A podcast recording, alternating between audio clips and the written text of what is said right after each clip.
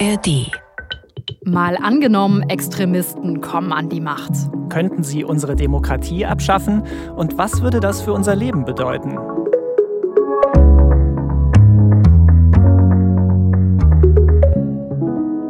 Hallo, ich bin Birte Sönnigsen. Und ich bin Markus Hambale. Wir arbeiten im ARD Hauptstadtstudio und in diesem Podcast spielen wir immer ein Szenario durch.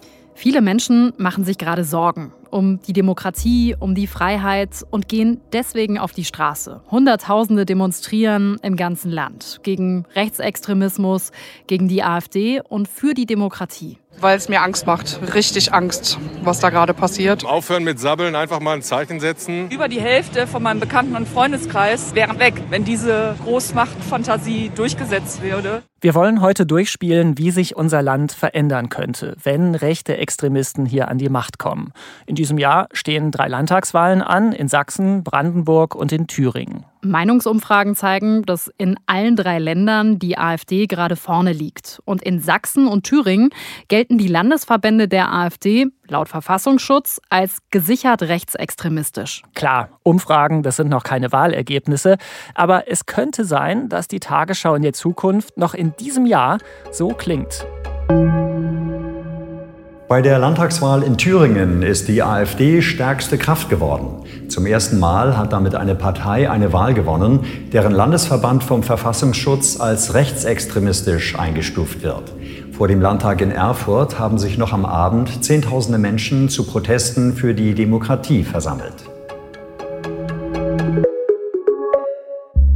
Das ist ein Szenario, das gar nicht so unwahrscheinlich ist. Und was Menschen, die sich um die Demokratie Sorgen machen, tun können, außer zu demonstrieren und wählen zu gehen, darum geht es später in der Folge auch noch. Also, die AfD könnte bei der Landtagswahl in Thüringen stärkste Kraft werden. Ob sie dann wirklich regieren wird, ob sie den Ministerpräsidenten stellt, das hängt von so einigen Faktoren ab, die wir uns heute nicht so genau anschauen.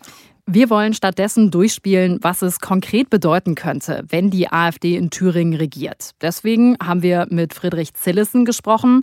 Der hat Jura studiert und ist im Team des Forschungsprojektes, das sich ganz genau mit Thüringen und seiner Verfassung beschäftigt. Die AfD ist natürlich nicht Anlass des Projektes. Das Projekt ist so oder so sinnvoll, aber sie verdringlicht es natürlich total. Er ist im Team des Verfassungsblocks. Das ist eine Seite im Netz, wo sich vor allem Juristen mit rechtspolitischen Themen beschäftigen. Und die haben im letzten Jahr ein Forschungsprojekt gestartet, um herauszufinden, mit welchen legalen Mitteln sich eine Verfassung aushebeln lässt. Das Ganze mit dem Ziel, aufzuzeigen, wie gefährlich antidemokratische Kräfte werden können. Friedrich Zillessen sagt, es geht ihnen da gar nicht nur um die AfD. Das könnte auch eine andere extremistische Partei sein. Aber bei der AfD ist es nun mal im Moment am wahrscheinlichsten, dass sie regieren könnte. Und klar, natürlich können Menschen in der demokratischen Wahl ihr Kreuz bei der AfD machen. Aber man muss sich eben bewusst sein, was die Partei will. Sie steht für Positionen, die sich gegen die Menschenwürde und gegen die Demokratie richten. Führende Vertreter sind islamfeindlich und rassistisch, schüren Hass gegen Geflüchtete und andere politische Parteien. So sagt das der Verfassungsschutz in Thüringen. Und wenn wir uns das jetzt ein bisschen konkreter angucken, dann können wir das natürlich nicht für alle Bereiche durchspielen, was das bedeuten würde. Da suchen wir uns jetzt ein paar Beispiele raus. Und wie immer wissen wir natürlich nicht wirklich, was die Zukunft ganz genau bringen wird. Aber wir gucken uns eben ein denkbares Szenario an. Und es ist so, einige Sachen regelt ja der Bund, für andere Dinge sind in Deutschland die Bundesländer zuständig. So ist es bei uns im föderalen System. Und die Länder, die sind ja vor allem zuständig für Medien, für Kultur und natürlich für Bildung. Deswegen auch für die Schulen. Und da könnte die AfD direkt die Lehrpläne an den Schulen ändern. Der Bildungsminister hat eine relativ durchgreifende Gestaltungsmacht und er könnte zum Beispiel einfach versuchen, den Sexualkundeunterricht aus den Lehrplänen zu streichen. Warum sollte ein AfD-Bildungsminister das wollen? Naja, für die AfD besteht eine Familie, so sagt sie das selbst, aus Vater, Mutter und Kindern. Anderen Lebensmodellen droht dann wohl Diskriminierung und Homo- oder Bisexualität oder Transgender, die wären dann kein Thema mehr im Unterricht, wenn Sexualkunde komplett gestrichen wird. Ein anderes Beispiel, wo die AfD in Lehrpläne eingreifen könnte, sagt Friedrich Zillessen, wäre der Geschichtsunterricht. Ein Lieblingsthema von Extremisten. Die gerne andere Schwerpunkte setzen, als es die liberale Verfassungsordnung macht. Sie würde die Behandlung des Zweiten Weltkrieges, der Verbrechen gegen die Menschlichkeit dort, den ganzen Holocaust gerne weniger stark fokussieren und stattdessen vielleicht eine patriotische Erzählung von einem preußischen Reich oder dem Deutschen Reich in den Vordergrund stellen. Ja, das ist so ein klassischer Move von Rechtsextremisten, Geschichte umzudeuten, also weniger auf die grausamen Verbrechen der Nazizeit zu gucken. Das hat Björn Höcke, der AfD-Landeschef in Thüringen, selbst mal so gesagt in einer Rede, dass er eine 180-Grad-Wende in der Erinnerungskultur für nötig hält. Und das könnte eben bedeuten, dass Schülerinnen und Schüler auch gar nicht mehr so viel lernen, wohin Rechtsextremismus und Faschismus führen können. Lehrpläne zu ändern, das wäre also die eine Möglichkeit. Die AfD könnte auch versuchen zu stoppen, dass in Thüringen Kinder mit und ohne Behinderung gemeinsam lernen. Das hat Björn Höcke jedenfalls letztes Jahr in einem Interview gesagt. Alles das sind Projekte, die unsere Schüler nicht weiterbringen, die unsere Kinder nicht leistungsfähiger machen und die nicht dazu führen, dass wir aus unseren Kindern und Jugendlichen die Fachkräfte der Zukunft machen. Viele haben das so verstanden, dass er hier sagt, Kinder ohne Behinderung, die leiden darunter und lernen nicht genug, wenn sie eben mit Kindern mit Behinderung zusammen zur Schule gehen und werden deswegen eben nicht die Fachkräfte der Zukunft. Ganz eindeutig ist die Aussage aber nicht. Und das ist auch immer wieder Strategie der Partei, das Spiel mit dieser Zweideutigkeit, dass eben nicht so ganz klar wird, was die Partei wirklich will. Jetzt ist natürlich die Frage, wenn sich da so viel ändert im Unterricht oder im Alltag in der Schule, gibt es dann keinen Widerspruch? Wehren sich Lehrkräfte dann nicht dagegen oder die Eltern vielleicht? Ja, die könnten dagegen klagen, aber es ist unklar, wie so eine Klage am Ende ausgeht, haben uns Fachleute gesagt. Also jetzt haben wir ein paar Beispiele genannt aus dem Bereich Schule ein AfD-Ministerpräsident, der könnte aber natürlich auch auf ganz anderen Ebenen Einfluss nehmen. Zum Beispiel könnte er die Landeszentrale für politische Bildung einfach schließen, sogar ohne das Parlament oder andere Regierungsmitglieder zu fragen, sagt Friedrich Zillessen vom Verfassungsblock. Oder er könnte die Direktorin der Landeszentrale für politische Bildung in Thüringen austauschen gegen eine loyale Person. Sie ist für die inhaltliche Ausrichtung der Landeszentrale zuständig die Direktorin der Landeszentrale für politische Bildung könnte zum Beispiel Integrationsprojekte streichen. Sie könnte einen Fokus legen auf die Behandlung von Linksextremismus statt der Behandlung auf Rechtsextremismus, um eben die Gefahr, die von diesem politischen Spektrum vermeintlich ausgeht, größer zu machen, als sie ist. Sie könnte Inklusionsprojekte streichen oder beenden, Projekte, die dafür angelegt sind, Menschen mit Behinderungen zu integrieren. Sie könnte queere Bildungsträger die Unterstützung versagen. Das wären alles Möglichkeiten. Und Björn Höcke hat auch angekündigt, dass es keine Fördergelder mehr für bestimmte Demokratieprojekte geben soll. Das könnte dann Schulprojekte betreffen, wo Kinder unterschiedlicher Herkunft zusammenkommen und lernen, wie unsere Demokratie funktioniert. Und Höcke sagt auch, wir werden den Kampf gegen rechts einstellen, weil dieser Kampf gegen rechts ein Kampf gegen die bürgerliche Welt mit ihren Wert- und Ordnungsvorstellungen ist. Björn Höcke spricht hier vom Kampf gegen rechts. Denn die AfD selbst sagt, wir sind rechts, aber nicht rechtsextrem. Das sieht der Verfassungsschutz in Thüringen eben anders. So oder so, die AfD hat natürlich ein großes Interesse daran, nicht mehr selbst im Fokus zu sein. Denn zurzeit beobachtet eben der Verfassungsschutz ganz genau, was die AfD macht. Friedrich Zillessen vom Verfassungsblock glaubt, dass sich das ziemlich schnell ändern würde, wenn die AfD regiert, weil der Präsident des Verfassungsschutzes ein politischer Beamter ist. Und das bedeutet, dass er entlassen werden kann. Und als Verfassungsschutzpräsident hat man natürlich als Chef der Behörde ein Weisungsrecht und kann Druck ausüben auf die Mitarbeiter und Mitarbeiterinnen unter ihm. Und Schwerpunkte vorgeben für die Arbeit des Verfassungsschutzes, anordnen, dass die Linkspartei beobachtet werden soll oder die Grünen und dagegen anordnen, dass die AfD nicht mehr beobachtet werden soll. Dann würde der Verfassungsschutz also keine Informationen mehr über die AfD sammeln und damit wäre mit dem Verfassungsschutz die Institution geschwächt, die ja eigentlich unsere Demokratie schützen soll. Jetzt sind wir bei den bisherigen Beispielen davon ausgegangen, dass die AfD regiert in mhm. Thüringen. Jetzt könnte sie aber auch stärkste Kraft werden, die meisten Stimmen bekommen bei der Wahl, aber gar nicht in der Regierung sein, weil es eine Koalition aus anderen Parteien gibt, die dann regiert. Aber auch wenn die AfD nicht regiert, wenn sie mehr als ein Drittel der Sitze im Landtag bekommt, dann kann sie trotzdem ziemlich mächtig sein. Dann könnte sie nämlich bestimmte Dinge blockieren, verhindern. Zum Beispiel, wenn es darum geht, am Verfassungsgericht in Thüringen neue Richterinnen und Richter zu ernennen.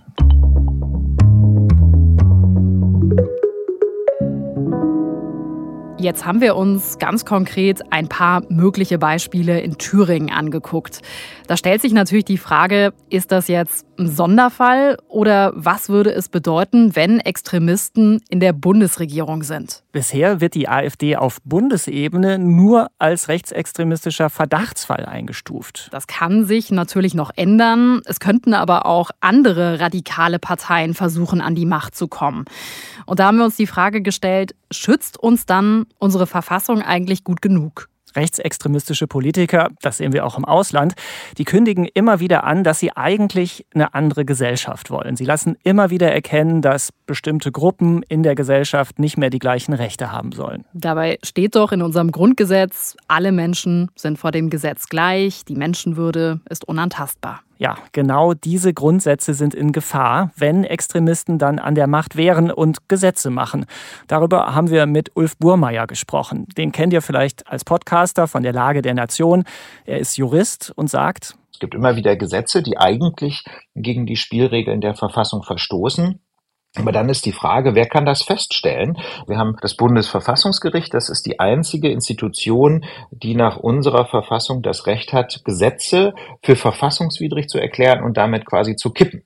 Deswegen gibt es eine ganz besonders große Gefahr, dass eine autoritäre Regierung versuchen könnte, das Bundesverfassungsgericht auszuschalten, weil das Bundesverfassungsgericht quasi so die bedeutendste Hürde wäre auf dem Weg hin zu einem autoritären Staat. Deswegen vermuten ganz viele Politikwissenschaftlerinnen, aber auch Juristen, dass eine autoritäre Regierung als allererstes das Bundesverfassungsgericht ins Visier nehmen würde, um Deutschland eben in Richtung einer Diktatur umzukrempeln. Aktuell wäre es auch gar nicht so schwierig für eine extremistische Partei, das Bundesverfassungsgericht umzukrempeln zu organisieren. Das geht nicht von heute auf morgen. Es müssten auch Gesetze geändert werden. Aber es ist möglich, das Bundesverfassungsgericht mit Richtern zu besetzen, die parteiisch sind und Gesetze im Sinne dieser Partei einfach durchwinken. Und genau sowas ist ja schon passiert im Ausland. In Polen haben wir das gesehen. Es läuft ja gerade eine Debatte, wie man das Bundesverfassungsgericht besser schützen kann vor so einem Angriff, indem man mehr Vorgaben direkt ins Grundgesetz schreibt, damit zum Beispiel Richterinnen und Richter eben nicht so schnell ausgetauscht werden können. Ein Grund, warum sich Politik gerade mit so vielen Fragen dieser Art beschäftigt, das ist ja das Treffen von Rechtsextremisten in Potsdam. Dabei waren auch AfD-Politiker und da wurde darüber diskutiert, wie man Menschen aus Deutschland rausbekommt. Sogar deutsche Staatsbürger. Einfach weil jemand entscheidet, die sind hier nicht gut integriert, die passen hier nicht hin. Also eine wirklich rassistische Idee, die mhm. gerade auch vielen Menschen Angst macht und die deswegen auf die Straße gehen. Und dann gibt es aber auch Leute, die sagen, naja, man könnte extremistische Parteien ja einfach mal machen lassen. Die sollen doch einfach mal regieren und ein paar Jahre lang zeigen, ob sie eine bessere Politik machen. Da sagt Ulf Burmeier, er glaubt, das ist keine gute Idee. Ich bin da extrem skeptisch und zwar einfach deswegen, weil autoritäre Parteien eben typischerweise versuchen zu verhindern, dass sie jemals wieder abgewählt werden. Und selbst wenn sie doch nach einer Regierungszeit wieder abgewählt würden, dann könnten sie bis dahin eine Menge Dinge entscheiden, die langfristige Folgen haben. Aber auf der anderen Seite sichert die Verfassung auch einige Dinge ab. Nicht alles lässt sich einfach so ändern, schon gar nicht innerhalb von einer Legislaturperiode. Die AfD zum Beispiel, die spielt ja immer wieder mit dem Gedanken, die EU zu verlassen. AfD-Chefin Alice Weidel, die hat gerade erst den Brexit wieder als Modell für Deutschland bezeichnet. Es wäre für Deutschland aber gar nicht so leicht, aus der EU auszutreten. Denn da müssten einige juristische Fragen geklärt werden und wahrscheinlich müsste das Grundgesetz geändert werden. Und dafür bräuchten Extremisten eine große Mehrheit, nämlich zwei Drittel der Stimmen. Und das ist schon eine ganze Menge. Wozu das übrigens führen könnte, wenn Deutschland aus der EU austritt, das haben wir hier im Podcast schon mal durchgespielt. Könnt ihr euch noch mal anhören. Die Folge findet ihr bei uns im Feed.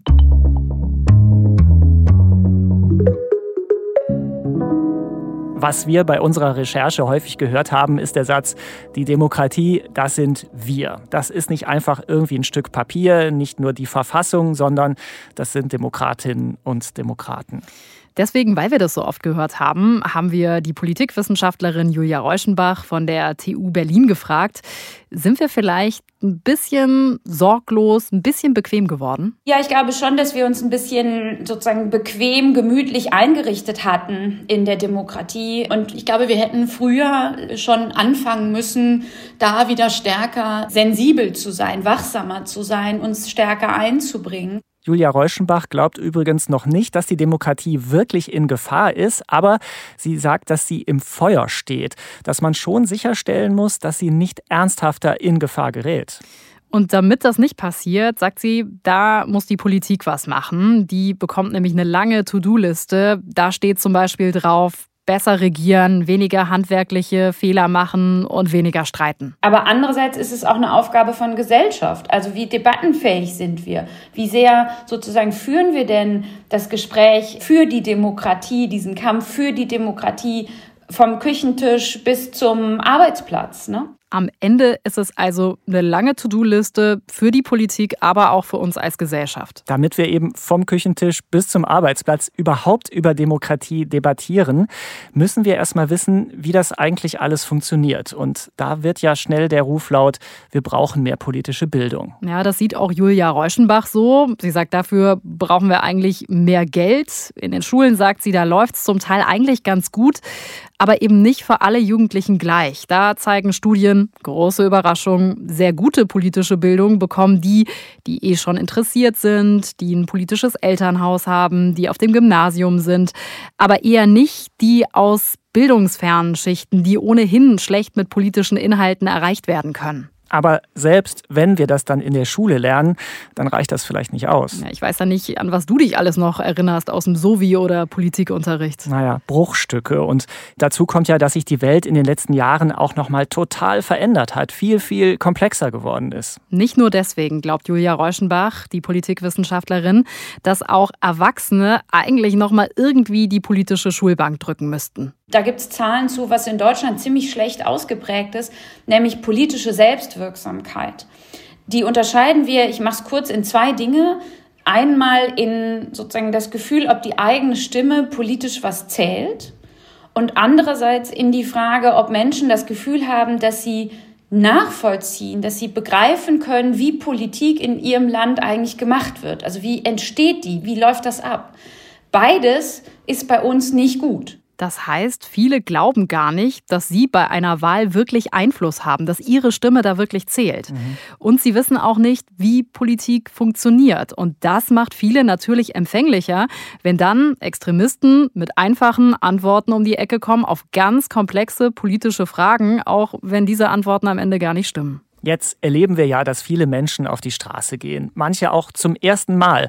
Einige waren jetzt mit 20 oder mit fast 60 zum ersten Mal auf einer Demo. Und zum Teil sind das Menschen, die sich ansonsten wahrscheinlich nicht begegnet wären und schon gar nicht über Politik debattiert hätten.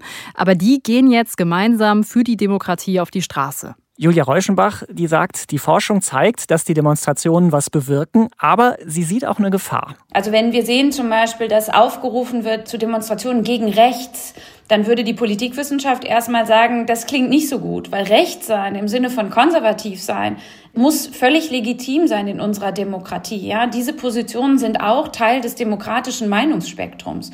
Und wenn aufgerufen wird gegen die Beteiligung etwa von Mitgliedern oder führenden Verantwortlichen, etwa der CDU, dann halte ich das für sehr gefährlich, genauso wie wenn es umgekehrt geschehen würde, weil im Grunde dann Demokratinnen und Demokraten sich wechselseitig ausspielen und wir womöglich in so eine gegensätzliche Lagerbildung kommen könnten, wo sozusagen diese Gruppen einander noch viel weniger zu sagen haben. Und das ist am Ende nur denen zuträglich, die es mit der Demokratie eh nicht gut meinen, nämlich in dem Fall Rechtsextremisten und Rechtspopulisten.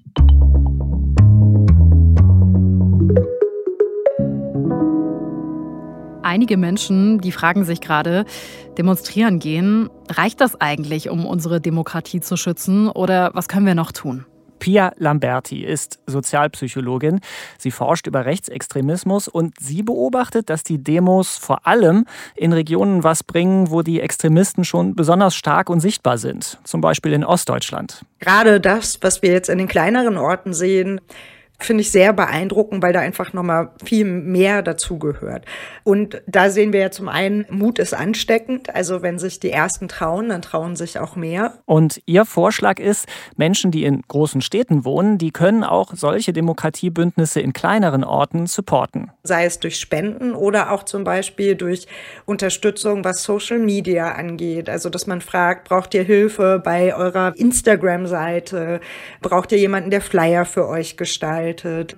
Es ist auch toll, wenn man hinfährt, wenn einem das möglich ist, aber selbst wenn das nicht möglich ist, gibt es da ja ganz viele Möglichkeiten für Initiativen auch eine Unterstützung zu sein. Früher war es ja so, dass die Menschen häufiger engagiert waren in Parteien, Vereinen, in Kirchen und damit auch daran beteiligt, demokratische Kompromisse auszuhandeln, Debatten zu führen, auch über die eigene Bubble hinweg. Mhm.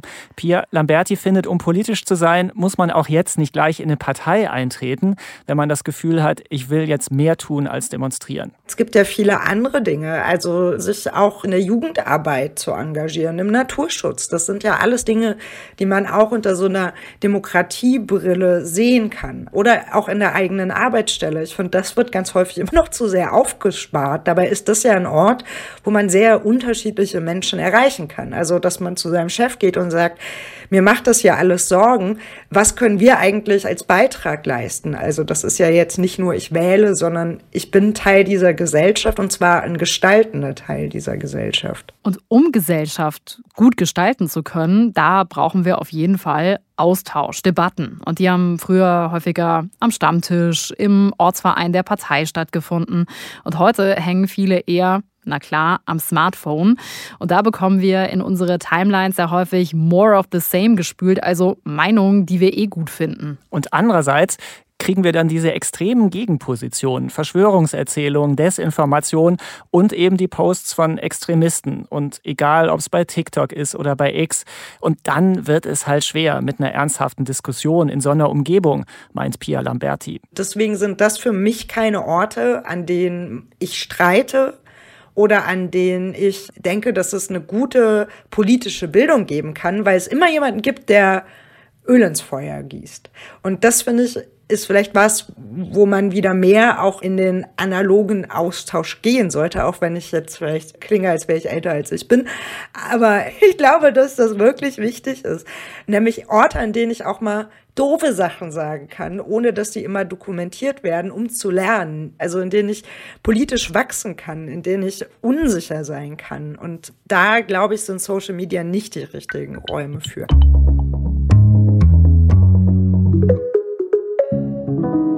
Mal angenommen, Extremisten kommen an die Macht, heißt unser Szenario heute.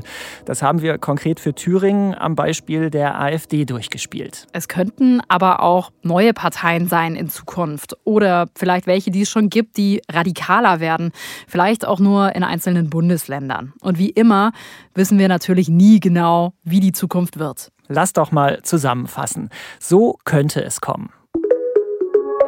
Wenn Extremisten regieren, dann könnten sie in kurzer Zeit Dinge verändern, die die Demokratie beschädigen. Wichtige Positionen in der Polizei oder beim Verfassungsschutz würden sie mit ihren Leuten besetzen. Sie könnten die Lehrpläne in Schulen nach ihrem Gedankengut ausrichten und Gerichte auf Linie bringen.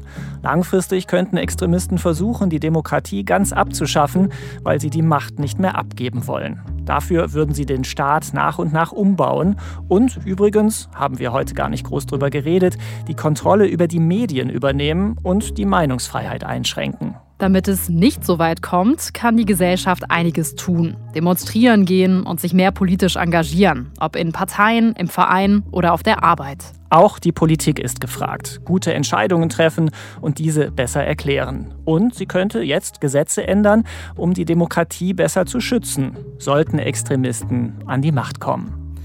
Und wer am Ende an die Macht kommt, das bestimmen in einer Demokratie wir, nämlich mit unserer Stimme bei der Wahl. Das war's für heute bei Mal angenommen. Wir möchten euch noch den Podcast Extrem Rechts empfehlen. Das ist jetzt kein Thema zugegeben für so einen entspannten Feierabend, aber wie wir finden, ein wichtiges Thema. Es geht da um jede Menge Hass und Hetze und darum, wie rechtsextreme Strukturen entstehen und was das dann für einzelne Menschen, eine Stadtgemeinschaft und die Gesellschaft ganz konkret bedeutet. Den Podcast Extrem Rechts findet ihr zum Beispiel in der ARD Audiothek. Eine neue Folge von Mal angenommen gibt's in zwei Wochen. Euer Feedback lesen wir immer gern, wenn ihr schreibt an malangenommen.tagesschau.de. Das war's für heute. Macht's gut. Tschüss. Tschüss.